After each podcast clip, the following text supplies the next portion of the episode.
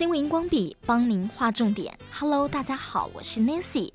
今天持续要带您关心南韩梨泰院万圣节活动，因为涌入大量人群，发生了严重的推挤挤压的意外，造成了严重的死伤。而各国陆续解封，包括了台湾哦，大型活动呢一个接着一个举行，参加这类的活动呢，真的不能不注意。那么另外呢，这次的事件，有的媒体报道说伤患是挤压症候群，有些说是压迫症候群、压迫性窒息，但其实呢，几种医学的专有名词解释并不一样。这次的事件究竟是什么症状？遇到挤压状况的时候，我们要如何来自保？另外，这次人压人为什么造成了缺氧问题？我们特别带着录音机到了台北慈济医院急诊部，专访主治医师李树瑞，来跟我们做详尽的说明。大家好，我是台北慈济医院急诊部李树瑞医师。哦，其实缺氧啊、低血氧这些，最主要是身体里面的哦血氧浓度低于正常值。我们一般的身体里面血氧浓度大概是七十五到一百 percent。那通常像口鼻之后，大家可能身边都会准备几个所谓的血氧机，哦，那血氧机如果量到的真的是小于八十以下，诶，这就代表着病人可能开始出现低血氧、缺氧的状况。那缺氧的时候，其实会有很多的症状，哦，坐立难安啊，头痛啊，全身不舒服啊，咳嗽啊，甚至意识改变，哦，就像刚刚您说的，哦。皮肤发干，这都是其中一个症状，可能原因很多哦。心血管疾病哦是最大部分的，呼吸窘迫哦，慢性的呼吸阻塞的疾病哦，甚至有一些神经学的病变哦，毒药物的原因都有可能造成缺氧哦。其实这就牵涉到哦我们身体的结构哦。其实我们的肺部位于胸腔之中哈，它有。胸膜还有肋膜两层肋膜哈，好，那这两层的脏壁哈，一层是紧贴着肺部的脏壁，另外一层是紧贴着我们身体的体壁哈，就是体腔。两层之间有一个空间哈，就叫所谓的哦胸膜腔。肺部并不会主动的膨胀收缩，而是要靠吸气。吐气这样一个气体交换，啊，来造成肺部和外界的压力差，才能带动空气进行气体交换以及血液循环。啊，大量的人群堆积，哦，就会造成这样子的状况。哦，那我们一个人哦和另外一个人贴在一起，诶，可能还是有空间可以去呼吸。如果同一个平方米，挤满了六个人以上，哦，这就有可能造成群众人群挤压的状况，哦，造成人没有办法正常的呼吸、吐气，胸廓没有办法正常的扩张，短短几分钟可能就造成窒息。而刚刚医生说到了，同一个平方米呢，挤满了六个人以上，就会造成人挤人，没有办法正常呼吸。这次事件看到外电也报道说呢，哦，至少十个人是挤在同一个平方米的，呃，不是说，只有被压倒才有危险，站着人挤人都有危险。哦，其实按照学者的研究还有统计哈，一般来说每平方公尺哈。五个人是一个临界点，六个人以上可能就会出现生理还有精神上的压迫，哦，那甚至造成身体上面的不适，甚至后遗症。另外也看到外电报道说呢，其实，在这样子人挤人的状况之下，越呼吸越容易窒息。为什么？因为我们人体没有办法有效的进行气体交换，哦，我们二氧化碳会堆积在身上。而且二氧化碳堆积越来越多之后，没有办法造成肺部有效的扩张，哦，所以氧气没有办法打到我们的血液里面去，所以会越呼吸越低血氧，低血氧就窒息，甚至造成休克、发干、死亡。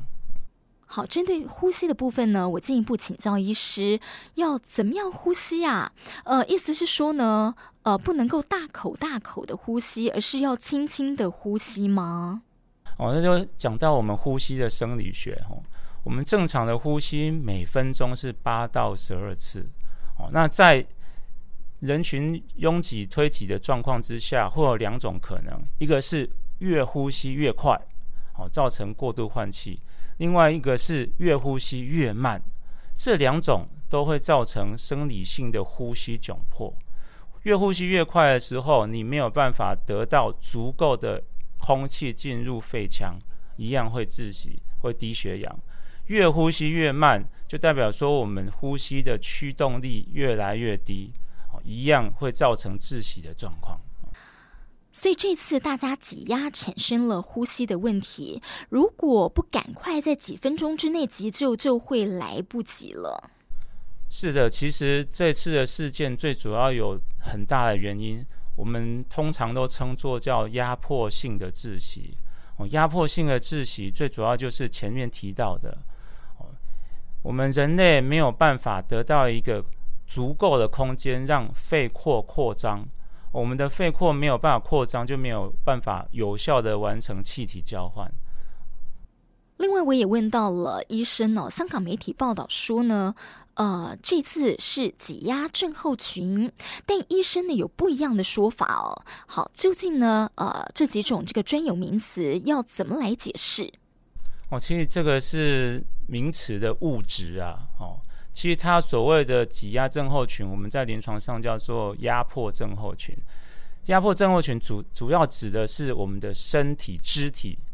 四肢也好，臀部也好，肢体哦，肢体的哦，像是假设一个车祸哦，或者是钢筋压到压到我们的受伤的肢体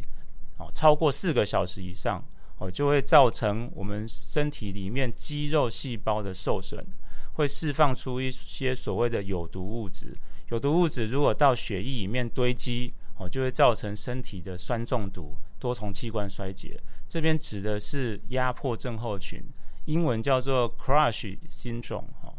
那跟我们刚刚提到的压迫性的窒息是不太一样的。压迫式窒息最主要是因为我们的胸壁被压迫之后，没有办法造成有效的扩张，啊，英文叫做 Compression 啊。，asphyxia 是不一样的东西哈，所以可能媒体上面有一些是误知道的。好，另外呢，针对压迫性窒息，医生也进一步说到了，临床上呢也有这样的案例。其实我们一般来讲，会造成压迫性窒息，多半都是因为创伤造成的。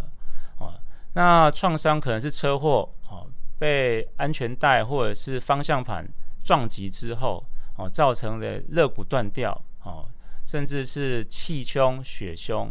严重的状况会变成张力性气胸，就会跟压迫性窒息是一样的，肺部没有办法得到一个有效的扩张，哦，然后血液循环会越来越差，甚至会阻碍回心血流，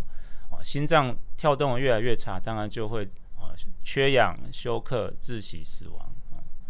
那当然跟这次的事件比较不一样，最主要是这次的事件其实是有点像是人挤人、人堆人哦，最下面的一个一定是最糟糕，最最下面的一个一定是哦，下面有人，上面也有人，左边有人哦，就变成可能多方面的被挤压，所以挤压久了之后，就有点像我们车祸的现场一样，有一个压力的没有办法释放哦，造成他胸廓没有办法有效的扩张。哦，所以突然遇到这样挤压的状况，我们目前呃自保的方式大概有几个哦。第一个，您遇到这样的状况，你可能就要提早要离开了，离开现场。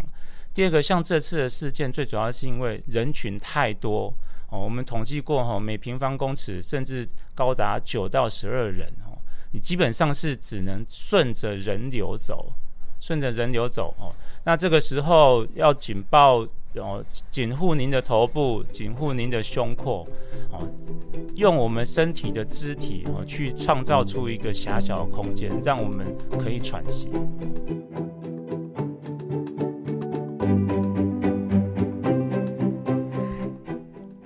真的非常谢谢李树瑞医师帮我们做了呃这么详细的说明哦。那韩国媒体 News One 也报道，大部分的死者其实都是因为受到了外部的挤压，导致心脏骤停死亡。呃，伤患呢被重物挤压，使得他们的这个血液没有办法供给脑部。